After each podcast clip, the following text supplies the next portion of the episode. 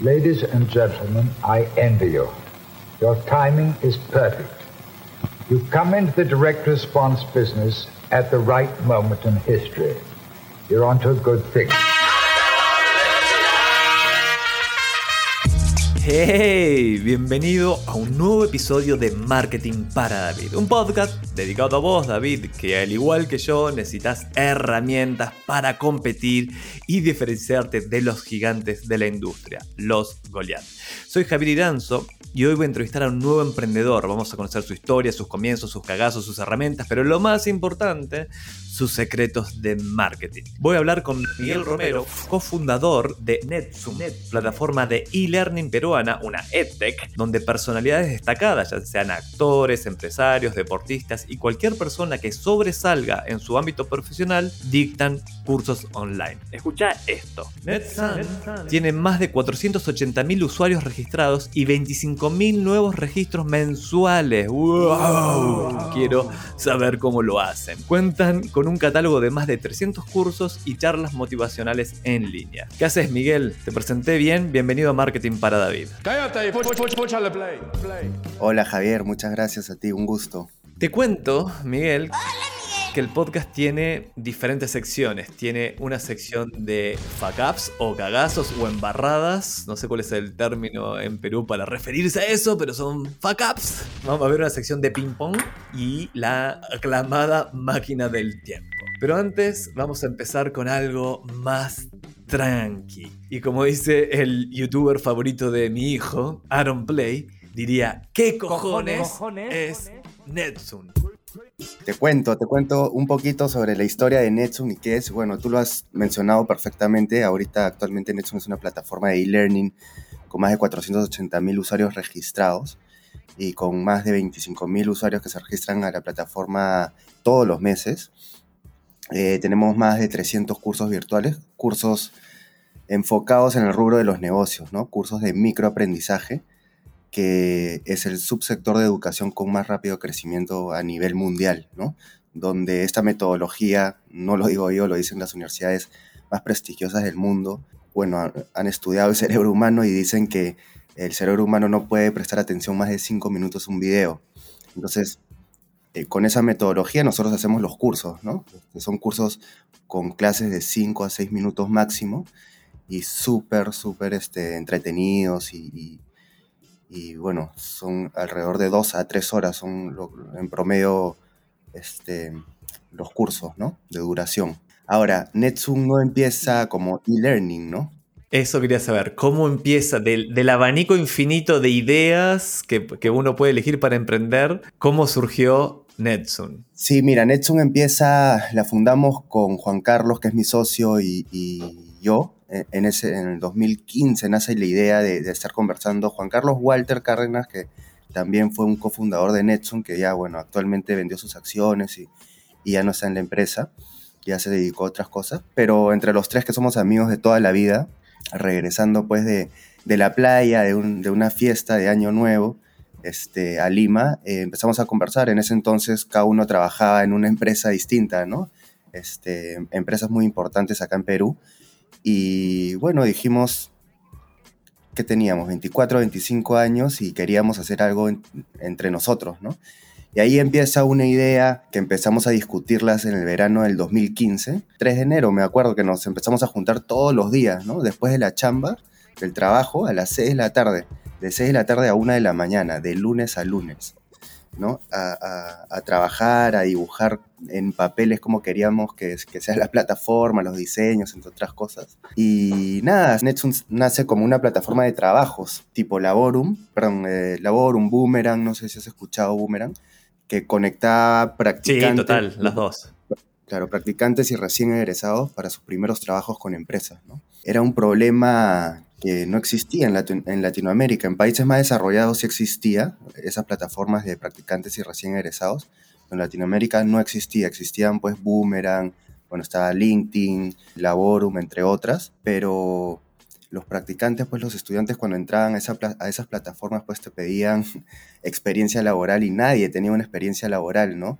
O se chocaban pues con puestos de gerencia, de asistentes, y era muy, muy formal para, para personas de, 21, 22 años, ¿no? Y por el otro lado estaba el problema que las empresas tenían, ¿no? Las empresas también cuando buscaban practicantes tenían que ir a buscar universidad por universidad, ¿no? Practicantes. Entonces vimos un problema tanto para el estudiante como para la empresa y dijimos ya, esta es, ¿no? Entonces ahí empieza toda una historia súper interesante que también la podemos comentar este, si deseas, ¿no? Sí, me interesa que hablemos, pero me surge una pregunta inmediatamente. Es, ok, se metieron a pimponear o caranear una idea y se metieron dijeron, bueno, vamos a competir o vamos a entrar al mercado de estos portales, de estos marketplaces laborales, pero cómo pivotearon a que sea una plataforma de, no de e-learning, sino de el subsegmento de micro e-learning. Ya dijiste que los estudios dicen que podemos prestar solo 5 minutos de atención a un video, pero uno podría hacer 9 horas dividida en 5 minutos. ¿Por qué decidieron hacer cursos cortos versus cursos largos?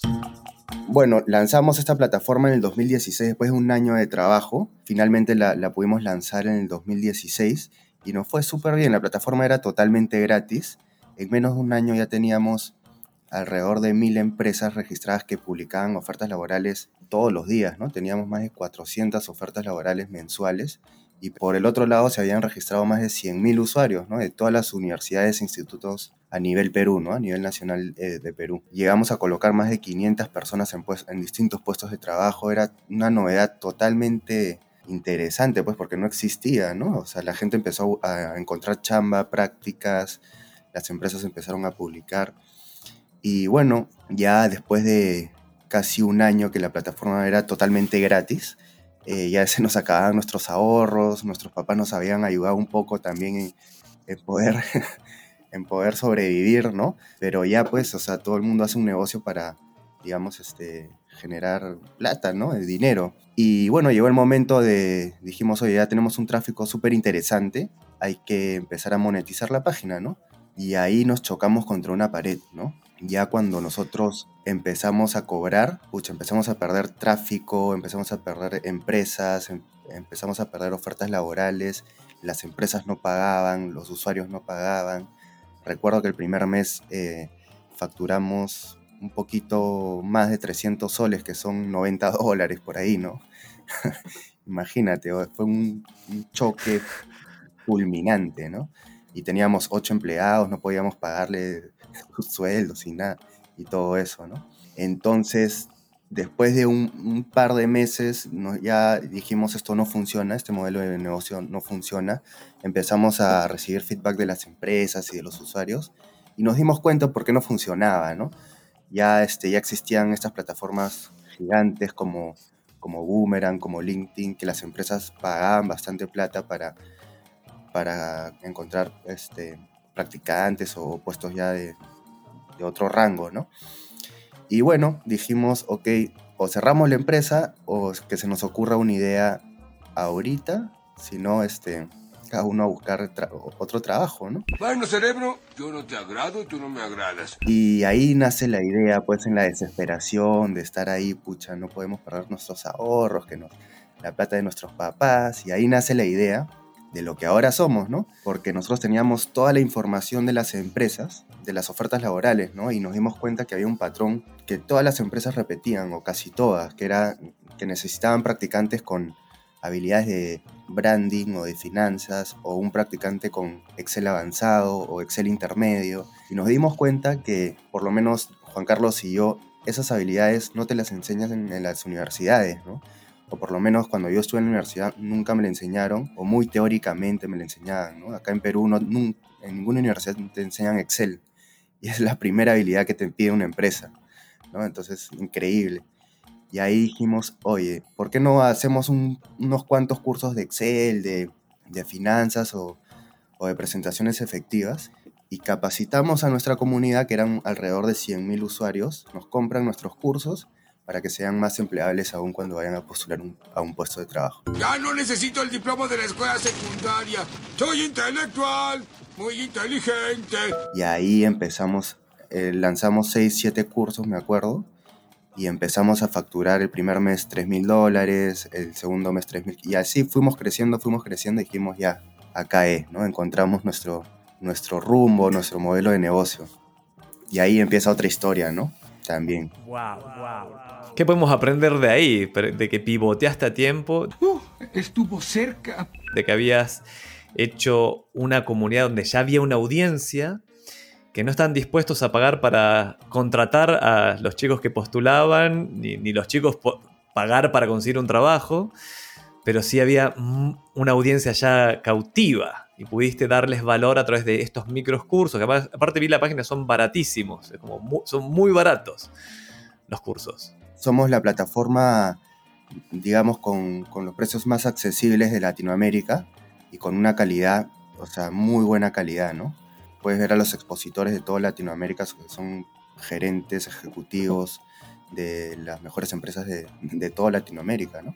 Entonces hemos llegado a, tener eh, a, ese punto de, que estas personas extraordinarias, las, llamamos nosotros, puedan compartir su conocimiento a, más de 100 millones de personas que tienen el problema de no poder ingresar a una universidad por altos costos o porque hay cupos este, limitados, entre otras cosas. ¿no? Hay un gran problema ahí de más de 100 millones de personas en, en todo Latam. Latam.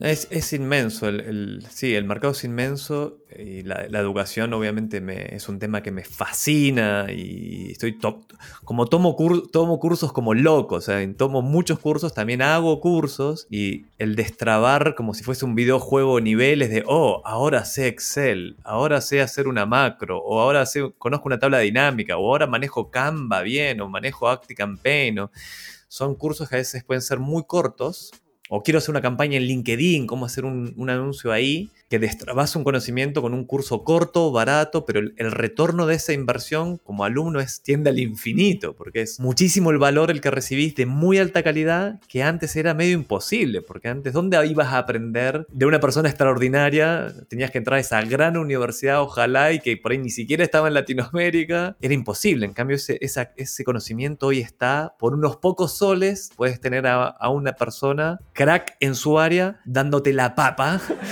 eh, el hack en, un corto periodo de tiempo, entonces consumible muy fácil. Es el pináculo de su evolución. Son cursos, este, como tú decías, súper puntuales, este, de una habilidad.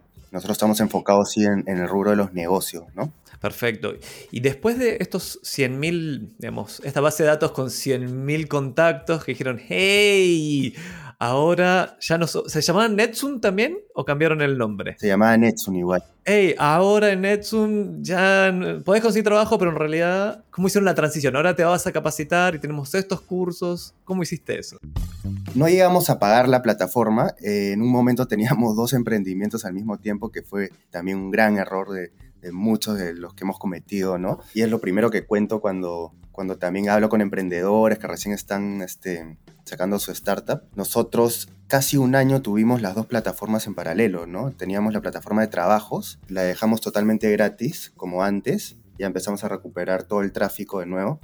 Y por otro lado teníamos la plataforma de, de cursos, ¿no? Pero ya llegó un momento en que dijimos, es imposible, pues, tener dos emprendimientos porque eran totalmente distintos, ¿no? Simplemente agarrábamos la comunidad de la plataforma de trabajos y digamos que le vendíamos las capacitaciones a ellos, pero en verdad un montón de gente de, otros lados también ingresaban a, la plataforma de, perdón, de, cursos a comprar cursos virtuales, ¿no? Entonces ya llegó el momento en que dijimos, ok, hay que, hay que apagar la plataforma de trabajos y nos quedamos con esta, pues porque estábamos vendiendo bien, estábamos creciendo bastante y llegó el momento pues de, levantar una ronda de inversión con, ese modelo que nos ayudó mucho más a generar más contenido, programar bien la plataforma y contratar más gente, ¿no? En términos de plan de marketing, si es que tuvieron un plan de marketing, ¿cómo fue? ¿Dónde decidieron invertir o fue orgánica la llegada de nuevos alumnos? Mira, fue en ambas cosas, pero sí invertimos bastante en marketing, ¿no? Este, al principio, como primeros emprendedores, lo, lo que más nos ayudó en marketing es hacer este, PR y también este, hacer alianzas con influencers, ¿no? Bien conocidos acá en Perú, que ya tenían una comunidad armada de, de miles de seguidores, pues. Y nos juntamos con un par de ellos y empezamos a hacer algunas actividades con la poca plata que teníamos antes de levantar, digo, de la plata de nuestra primera inversión. Y así fuimos creciendo, hicimos algunos videos con influencers, fuimos creciendo en, en redes sociales, invertíamos también en Facebook Ads, en, Google Ads, en, YouTube y en todas estas redes sociales. Y también una estrategia de PR súper interesante, ¿no? Donde íbamos a la, a la, televisión o a los periódicos. Y ahí nos empezamos a hacer más conocidos, más conocidos. Y bueno, ya ahora tenemos todo un equipo in-house de marketing súper interesante, ¿no? Voy a pasar en limpio. Relaciones públicas, PR, es decir, salir en la prensa como, acá hay una innovación, hay educación, es de alta calidad, al mejor precio, te lo estás perdiendo, tenés que, edúcate, consigue un mejor trabajo, el retorno de la inversión es infinito, o tiende al infinito. PR, después con influencers, creaste contenido, o sea, personas con mayor autoridad diciendo, hey, prueben NetZoom, que es muy bueno y me estoy educando ahí, pusieron plata en anuncios, volviste a insistir con el PR, de todo eso. Si lo tuvieses que volver a hacer, ¿lo harías en ese mismo orden? ¿Lo harías diferente? ¿Qué consejo te darías? Para mí, este, lo que más nos ha funcionado es el tema de influencer marketing, de estar con, con influencers pues, que tienen ahorita ya cientos de miles, millones de seguidores.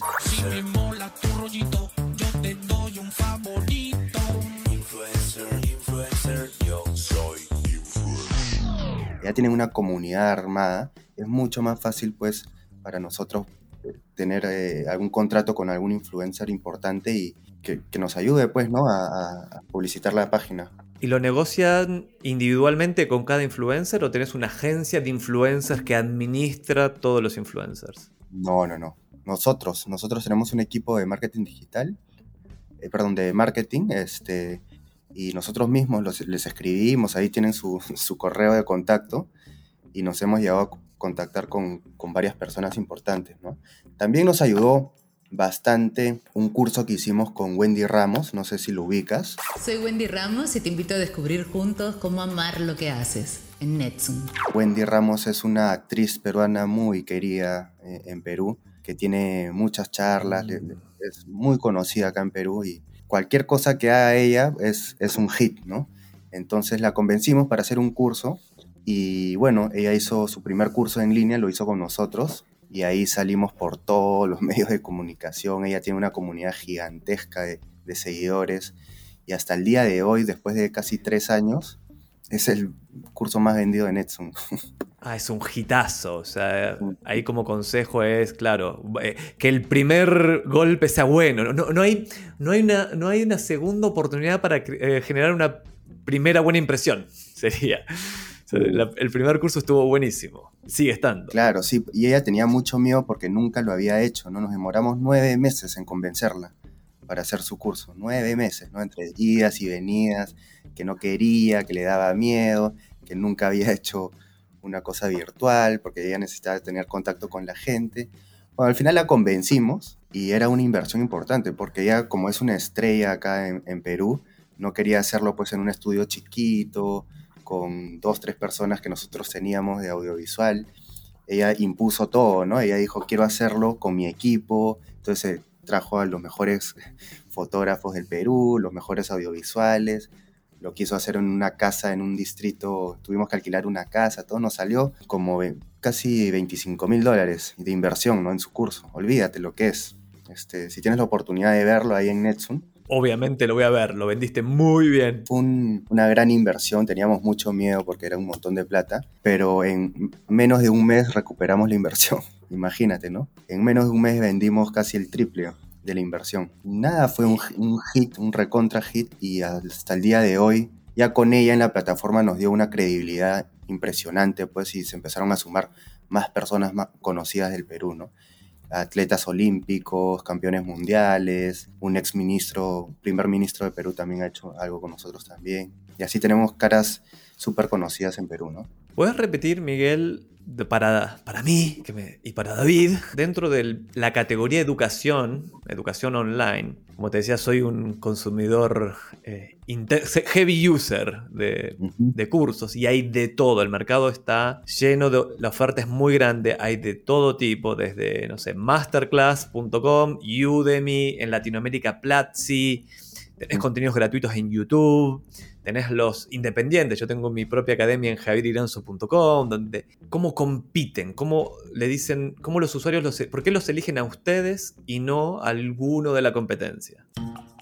Nosotros somos casi los únicos, eh, la única plataforma en Latinoamérica que está 100% enfocada en negocios, ¿no? Si tú ves un Platzi, Platzi está enfocado en, en programación, ese es su fuerte.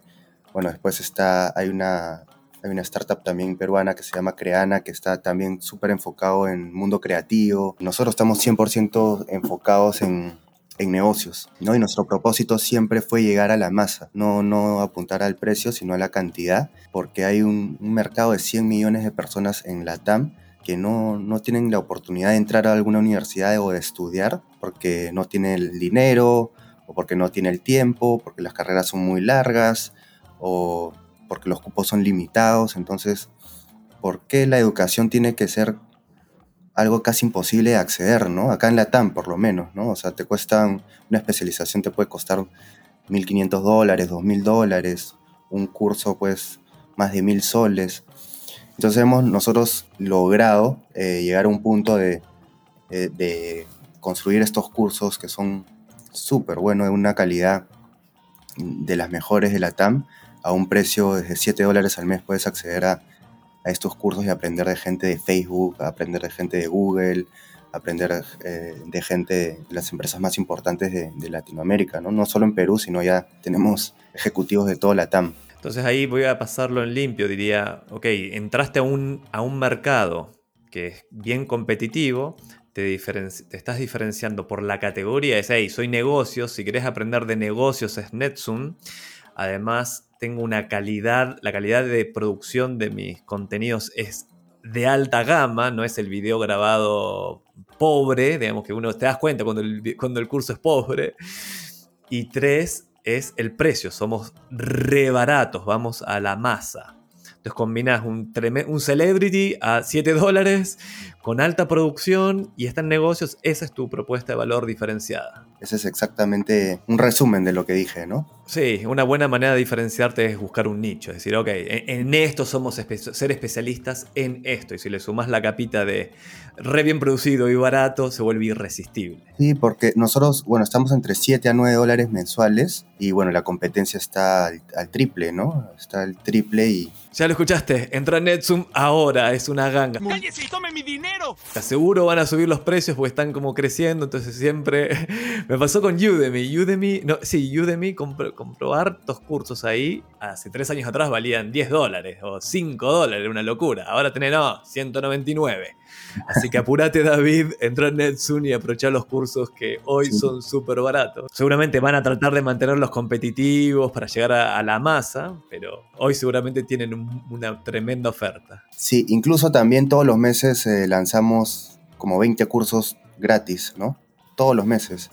Hay cursos totalmente gratuitos todos los meses, o sea que si quieres probarlo, puedes entrar a los cursos gratis, que son buenísimos también, y, perfecto, puedes probarlo ahí, ¿no? Muy buena mecánica de, marketing, David. Es, en la, jerga hablamos del lead magnet o el soborno ético. Es, mira, hay contenido gratis, ven y prueba. Y si quieres más, quieres cursos más avanzados, acá tengo mi versión premium o la versión paga. Así que sin duda metiéndonos ahí, doble clic, esos cursos gratis es tu lead magnet, tu manera de captar nueva audiencia, ofreciendo, marketeas esos o marketeas los gratis y los pagos. Sí, eh, ambos, ¿no? Pero nosotros nos dimos cuenta hace unos meses atrás que empezamos a dar cursos gratis. Teníamos un, de cada 100 personas que entraban a los cursos gratis, 18 de esos 100 nos terminaban comprando algo. ¿no? Entonces era, un ratio súper, un indicador súper valioso para nosotros, un 18% termina comprando algo. Entonces empezamos a dar cursos gratis y así a la fecha ya pues están entrando entre 20 mil, 25 mil usuarios nuevos este, a la plataforma y, gran porcentaje de esos 25 mil son que acceden a cursos gratuitos, ¿no? Sabemos que de acá a 3, 4 meses nos van a aplicar algo, ¿no? Claro, hay muchos que no te compran de inmediato, obviamente, están tomando el curso gratis, pero te van a comprar o en 6 meses o el año que viene o cuando requieran un curso, ustedes van a estar bien posicionados como autoridad, tener las credenciales y la autoridad. Y ahí David como el consejo siempre es dar, dar, dar antes de recibir. Si puedes dar cursos gratis, como es el caso de Netsun, pero dar valor antes de recibir, fíjate, él convierte al 18%. ¡Wow! Muy buen tip ahí. Miguel, están hoy tu audiencia es, según producción, el 80% de tu público es peruano, 20% en el extranjero, tienen ambiciones latinoamericanas, lo has dicho. ¿Cómo pensás expandir? ¿Cuál es tu estrategia? Como somos estamos en internet, tenemos estudiantes de más de 20 países de todo el mundo, pero estamos bien enfocados en Perú. ¿Por qué? Porque hemos querido probar un montón de cosas, porque en algún momento quisimos entrar a, otros países como México y nos salió muy mal. Eh, aprendimos un montón de cosas, ¿no? Porque el mexicano no le gusta bueno, quiere que le hablen como mexicano, no como peruano. Entonces la plataforma tenía que cambiar e, ese castellano, pues, ¿no? Que teníamos. También la plataforma en ese entonces, pues, tenía algunos logos de Perú. Entonces se veía muy, muy peruanizada, ¿no?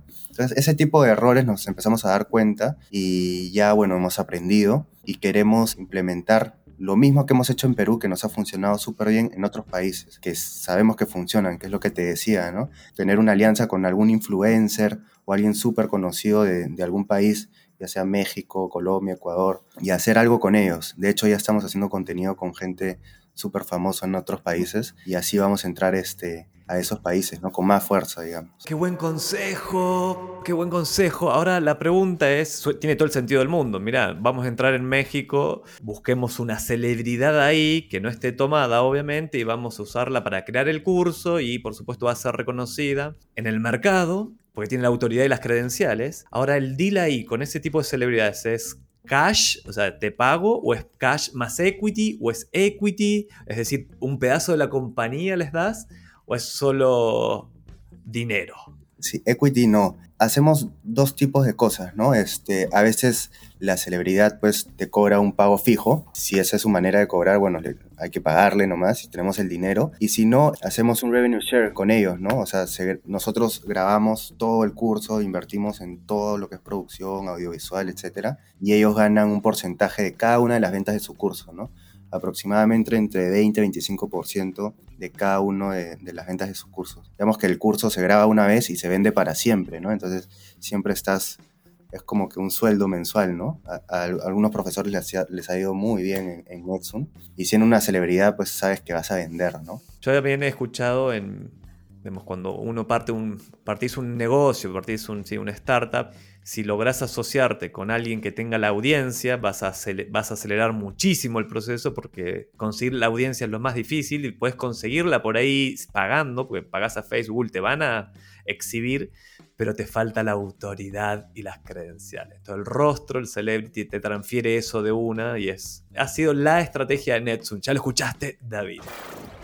Miguel, algo mencionaste, nos vamos a meter una nueva sección que tiene su propia cortina, una de las más escuchadas en el podcast, que son la de fuck ups. Si hoy mirás para atrás, ya saquemos la parte de cuando no era Netsun, o sea, cuando no eran cursos, ¿qué cagazos se han mandado que hoy David puede aprender y no cometer los mismos?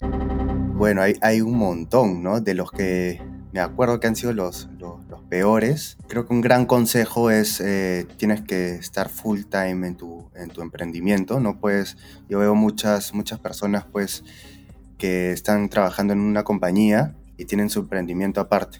Eso es imposible que, tu emprendimiento sea exitoso, ¿no? O de repente te puede ir bien, sí, pero no tienes aspiraciones, pues, a una visión internacional y, esas cosas, ¿no? Pero si quieres hacer tu startup, tu emprendimiento, tienes que tener la valentía de, ok, renuncio a mis, a mi sueldo, renuncio a mis vacaciones, a mis gratificaciones, me meto con todo a mi emprendimiento porque los primeros años es súper duro, ¿ah? es súper, súper duro. Yo no he cobrado sueldo en dos años, casi tres años no he cobrado sueldo, me gasté todos mis ahorros, me regresé a vivir a la casa de mis papás y le he pasado así tres años trabajando todos los días, feriados, este, año nuevo, fin de semana.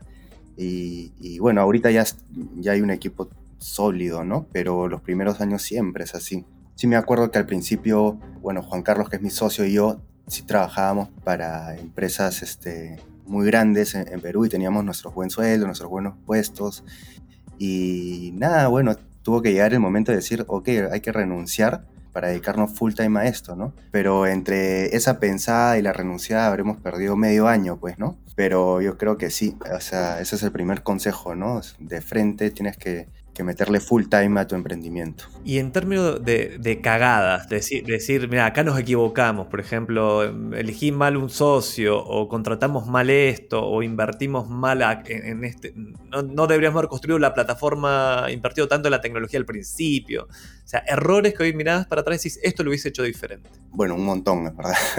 Yo recuerdo que en la plataforma de trabajos, como era totalmente gratis, eso también es un gran error. Puedes tener algún tiempo gratis en la plataforma, pero nosotros nos fuimos más de un año gratis, ¿no? No generábamos nada de plata. Y bueno, en, Perú, comparado a Estados Unidos, que puede venir un inversionista y te mete, por tu idea nomás te puede meter millones de dólares, en Perú no es así, ¿no? Ese fue un gran error para nosotros, no empezar a vender desde el primer día, ¿no? Este, si no nos demoramos como un año y en la mitad de ese año dijimos, oye, nos está yendo tan bien en, el tráfico de, los usuarios y las empresas, hay que construir nuestro app. Y contratamos una empresa, le pagamos como 20 mil dólares por el app y ni siquiera salió y fue un desastre, ¿no? Fue un desastre, no funcionaba, eh, la gente no entraba, no hicimos ningún, ningún experimento, no, no, no llamamos a nadie, los usuarios a decir si querían app o no querían app, cómo querían que sea. Y bueno, perdimos un montón de plata. Eso fue un error bien, bien grave de parte de nosotros que nos lanzamos de un día para otro y dijimos hay que hacer una app y lo empezamos a hacer, invertimos un montón de plata, no sirvió para nada. Sí, es una buena cagada esa. Menudo montón de mierda. sí, esa es. Eh, y han pasado varios en el podcast de emprendedores que reconocen la misma. Así que David, escuchá, si este es el primer capítulo que escuchás del podcast, en general, una de las cagadas más grandes es lo, construir algo que realmente no sabes si va a servir, eh, invertís un montón de plata creyendo que es lo correcto y uno puede decir, pero ¿cuál es la alternativa? Yo creí que necesitaba una app y lo que se ha aconsejado es, mira, crea lo que se llama el producto mínimo viable, que es una versión retrucha o re básica de eso que crees que es bueno, pero por ejemplo por detrás no está programada, sino como no va a llegar miles de personas a pedir tu app, o sea, la pueden descargar, pero por ahí no la van a usar. Cuando te entra un pedido o entra algo, eso se hace manual. Y lo he escuchado hoy en emprendimientos que venden millones, millones y millones de dólares, perdieron sus primeras versiones, no estaban programadas, siendo ellos programadores. Así que ni siquiera si sos programador, la programes antes de validar la idea con el mercado. Exacto. Y bueno, eso fue un gran error, ¿no? Este, obviamente no era plata de nosotros, nos habían este, apoyado nuestros papás y imagínate, pues, ¿no? Perder la plata de tu papá es, es, feo. Sí, duele, duele, no tanto como la propia, pero vamos, a decir que sí, dolió. Después he perdido de, de, la mía también y es otro sentimiento, ¿no? Tienes esa responsabilidad, pues, que no, no es es plata que otras personas están confiando en ti y, igual es, es como, como tu plata, es tu reputación al final también, ¿no? Pero bueno, e, eso fue una gran... Por ahí incluso te duele más que la tuya, porque estás decepcionando a quien confió. Oh, la decepción, la traición, amigo. Si es tu plata, de última asumís la pérdida, pero si alguien puso plata diciendo confío en vos y no solo confío con la palmada en la espalda, te doy plata que me costó mucho ganar, ve y es algo maravilloso y eso no es tan maravilloso, eh, duele, así que sí. Sí, es, una responsabilidad súper fuerte, ¿no? Otra cagada, como dices tú, este, que hemos hecho en, en, en Netsun en sus principios fue contratar mal, como tú decías, ¿no? Hemos contratado pésimo, pésimo, pésimo, ¿no?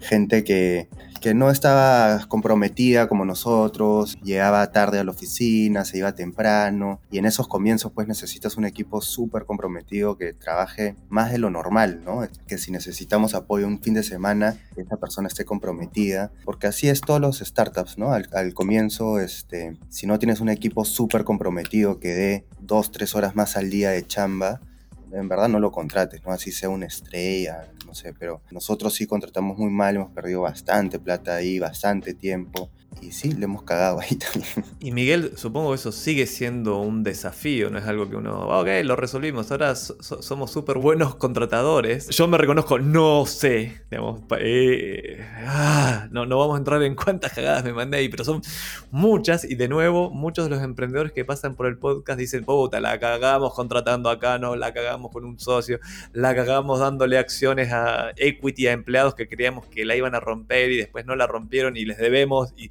y son dueños de un pedazo de la compañía. ¿Tenés algún hack o algún consejo para David y para mí?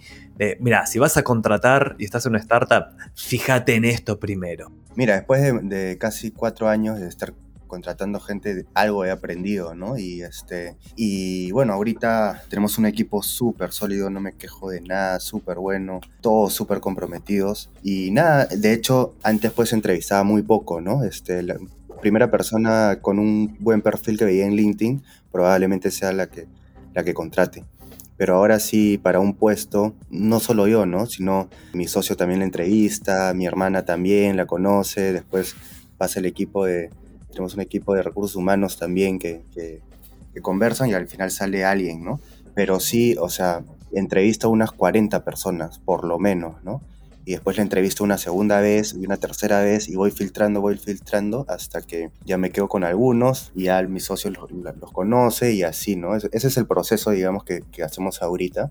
Y, y, siempre, como te decía, pues que como somos una startup y tenemos que trabajar pues más de lo normal, siempre le digo eso a la persona, ¿no? Oye, nosotros somos una startup, eh, probablemente un sábado, un domingo te pueda llamar para que me ayudes en algo, ¿estás comprometido a hacerlo?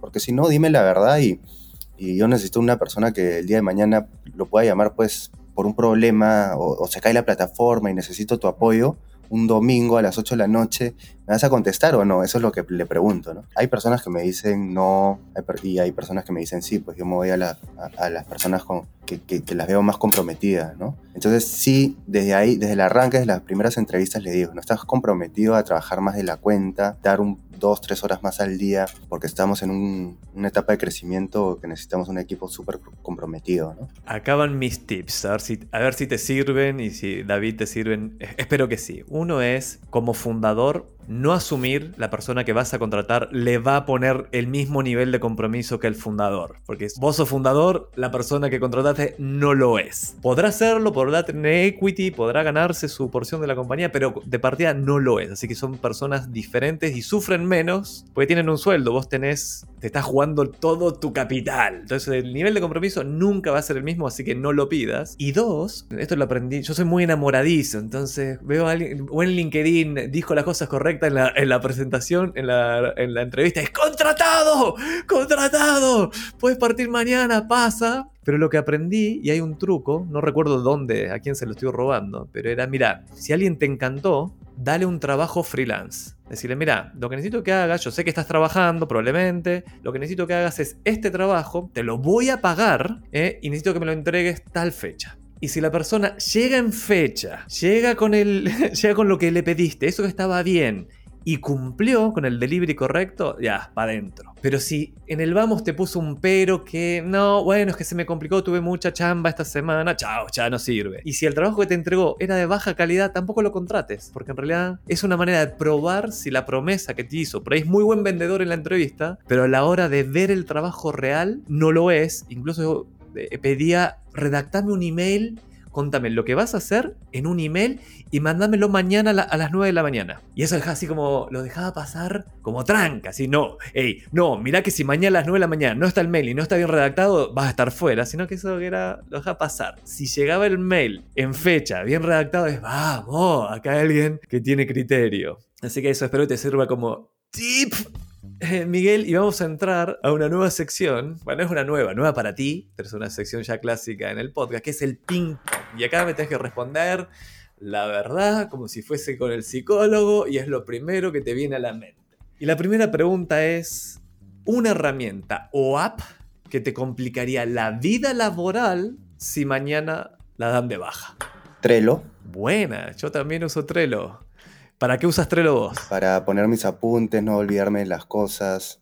Me sirve mucho también este, decir, ya lo hice, lo paso al, al siguiente tablero. Es súper simple y, lo tengo en mi app, mi celular, este, mi computadora. Y aparte también tengo algunos proyectos con algunas personas de mi equipo ahí, ¿no? David, uso, uso la misma. Uso Trello hace rato, la uso para para mí personalmente la uso también con los clientes, le doy acceso a los clientes al Trello y es donde administramos los proyectos. Uso todavía la versión gratuita, así que si no tenés Trello, anda a pegarle una mirada. Siguiente pregunta. Libro, película, canal de YouTube o podcast que le recomiendas a David para nutrirse del mundo de los negocios. El lobo de Wall Street.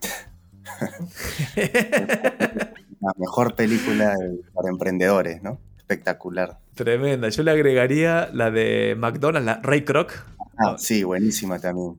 Pero es la historia de McDonald's, ¿no? Sí, de, Ray Kroc, que le robó, lo muestran como el que le robó hasta el nombre a los hermanos McDonald's. Sí, no, pero el modelo de negocio. Claro, pero hoy, hoy McDonald's es de Ray Kroc, los hermanos McDonald's siguen ahí. la película lo muestran, pero hay un punto clave en la película, y acá que lo saqué en una reunión hace dos días, que es cuando Ray Kroc, iba, se iba a la B, estaba por desaparecer, y en el banco alguien lo escucha como que le rechazan el crédito. Hay como un asesor financiero que escucha que le rechazan el crédito y le dice, saliendo del banco, lo agarra, Ray Kroc le dice, mira, ta, ta, ta, dame una reunión, se juntan, y dice, le revisa todos los papeles y dice, hey, usted no está en el negocio de las hamburguesas. No te vas a hacer millonario con dos centavos por hamburguesa. Vos estás en el negocio de los bienes raíces. Vos arrendás los locales a los bla, bla, bla. Y ahí es donde Ray Kroc tiene ese aha moment y el resto es historia. hay muchas veces que hay clientes, me pasó esta semana, de que, hey, tú no estás en esta categoría, tú crees que estás en la categoría alimentación, pero en realidad estás en esta otra categoría. Que tu producto sea este no significa que ese sea tu territorio. Hoy tenés casi medio millón de usuarios, creciendo a 25 mil usuarios por mes, o sea, se ve un futuro próspero ¿Cómo administras al equipo? ¿Cómo es un día típico en la vida de Miguel? ¿Cómo haces que las cosas ocurran? Era como cofundador, Juan Carlos y yo nos metíamos en todo, ¿no? Pero ahora ya somos un equipo de más de 50 personas y ya cada uno tiene una área, ¿no? Es imposible meterte en todo, pero como dueño de la empresa, pues a, veces sí nos gusta meternos en las reuniones. Ponte, yo veo toda la parte comercial, pero a veces me gusta meterme en eh, en las reuniones de programación, a ver en qué andan, o en las reuniones de marketing, y así este, saber un poquito de todo, ¿no? Pero un día normal mío, bueno, yo veo toda la parte comercial ahorita, todo, todo lo que son ventas B2B y alianzas comerciales con empresas, pero igual al final como dueño pues siempre estoy en comunicación con, con Alexandra y con Juan Carlos, porque Alexandra ve toda el área de contenido y siempre me estoy empapando de todo, ¿no? Ya es imposible, pues, meterte en todo, ¿no? Ya tienes que llegar, llega un punto en que ya tienes que empezar a delegar, que cuesta bastante, ¿no? Este, porque al final es tu hijito, no lo quieres dejar, pero ya hay, hay personas con mucho más experiencia que tú que lo pueden hacer mucho mejor, ¿no? Ese tip es importante, ¿no? Ya tienes que delegar en algún momento, ¿no? Ya estamos muy, muy ordenados, Alexandra, Juan Carlos y yo. Y bueno, yo veo toda la parte comercial, ¿no? Tengo un equipo ya de casi 12 personas por ahí. Siguiente pregunta. Conocimiento técnico que el líder de una startup necesita tener sí o sí según tu criterio. Saber delegar y dirigir, ¿no? digamos, ¿no? Delegar, dirigir y sobre todo tener empatía, tener muy, muy buena comunicación con tu equipo porque siendo un, dueño pues que estás arriba, viene todas las personas tienen un problema distinto, tienen este, problemas personales o te piden ciertas cosas, entonces a cada persona tienes que tratarla de una manera distinta, ¿no? Y sí me ha pasado que a veces pues estoy muy, muy estresado y, me voy de boca con, con, alguien, no de boca, sino no lo trato como, como debería tratarlo, ¿no? Entonces eso se ha, aprendido bastante, ahora me comunico muy bien con, con, todos, igual Alexandra, igual Juan Carlos, sabemos que cada uno es una persona diferente y tienes que tratarlo, pues tienes que tener paciencia y escucharlo, escuchar sus problemas y saber en qué se puede ayudar, ¿no? Entonces, a lo que decía tu pregunta, creo que tener una muy buena comunicación es esencial y, y saber delegar, ¿no? También es muy importante, sobre todo para nosotros, ¿no?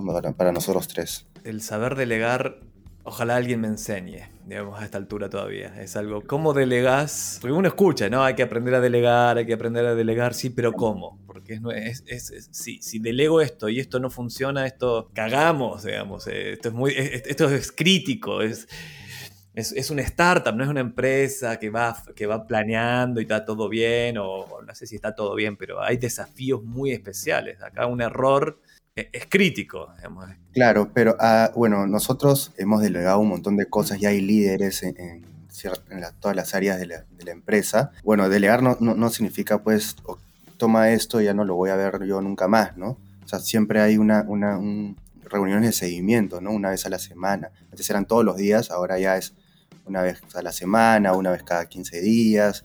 Entonces, obviamente se, se le da seguimiento y no te entiendes totalmente. ¿Están usando alguna herramienta de, o algún sistema de gestión por objetivos como OKRs o, o, Smart Goals? O sea, sí tenemos objetivos, claro, ¿no? Este, la, las ponemos sí siempre a principios de año, pero básicamente como nos juntamos entre los equipos, todos, todos tiran ideas, pero entre Juan Carlos, Juan Carlos, Alexandre y yo sí tenemos esta visión pues que, que tenemos de Netsun y, los objetivos a cumplir. nada, ¿no? O sea, no, no, no tenemos una metodología como, como tú decías, sino algo más, más este, normal, tranquilo, ¿no? Va un tip para vos entonces. Hay una metodología que ha ganado mucha popularidad ahora. Es vieja porque Google la usa desde que estaban en el garage y Google la usa la usaba Intel antes de Google, que llaman OKRs o Objetivos y Objectives and Key Result, y en español es Objetivo y Resultados Clave. La usa Google, la usa Bono para administrar sus fundaciones, pizzerías en Silicon Valley y los startups cada vez más la adoptan más, que te permite plantear objetivos de una manera que es tan simple, que la organización toda está clara hacia dónde vamos, las áreas saben cuáles son sus objetivos particulares y el individuo sabe qué tiene que hacer para lograr los objetivos del área que contribuyen al objetivo de la organización. Y hay un libro que se llama Mide lo que importa, que es del que implementó el sistema de OKRs en Google desde el día 1 y ahí da un montón de ejemplos y, y, y, hay software ahora que te permiten como implementar tus OKRs y demás, así que te lo recomiendo. Vamos a entrar a la sección final que es la máquina del tiempo. Imagino que viste volver al futuro. Ah, sí, sí, sí. Viste volver al futuro. Vamos a hacer un roleplay Tú eres Marty McFly y yo soy Doc. Voy a hacer algo de mi vida, iré a la escuela nocturna y algún día voy a ser alguien importante. Sí, será alcalde de la ciudad. Nos subimos al DeLorean y vamos a... Vos vas a elegir una fecha en el pasado y te vas a dar un consejo. ¿A qué fecha irías y qué te dirías? Eh, iría a los principios, a, al 2000, a mediados del 2015. ¿Y qué me diría? Bueno, como te comentaba, nosotros empezamos éramos tres fundadores, ¿no? Amigos de toda la vida y ¿qué haría, no? Creo que escoger eh, al socio ideal es una cosa muy clave en la empresa, ¿no? Juan Carlos y yo pues somos amigos de toda la vida, tenemos la misma visión, siempre hay discusiones y eso, ¿no? Pero nunca pelea, nunca una falta de respeto. Pero sí me ha pasado pues que con un amigo pues que la que fundó la empresa pues no tenía otros planes, no compartía nuestra misma visión y hubieron ahí unos roces, unas peleas y, en verdad decidimos al final, bueno, que él venda sus acciones porque al final queríamos ser amigos para siempre y, y no pelearnos, pelearnos por, un negocio, ¿no? Entonces él, bueno, él ya vendió sus acciones y, y, bueno, hasta, hasta la fecha seguimos siendo muy buenos amigos, pero siempre he escuchado historias de, de, de hasta familias, ¿no? Que se terminan peleando por, por dinero y por la empresa y se rompe la relación familiar, se rompe los mejores amigos. Y creo que es súper, súper importante que escojas muy bien a tu socio, ¿no? Oh, sí, es un, buen, es un muy buen consejo y es algo para decirse en la máquina del tiempo, ni, ni hablar de, hey, acá sí o acá no. Miguel, si David que nos está escuchando quiere saber más de Miguel, por un lado y de Netsum por otro, ¿cuál es la mejor manera de entrar en contactos con ambos dos, valga la redundancia? Bueno, Netsum, eh, la plataforma, la web es netsum.com. Eh, como, te comentaba, es una plataforma que desde cualquier lugar del mundo puedes comprar cursos. Son cursos de negocios de 2 a 3 horas aprox y con profesionales de todo la TAM. De hecho, en Chile hemos hecho una alianza con la UDD, ¿no? Con la Universidad UDD y ellos están sacando... Soy mentor ahí.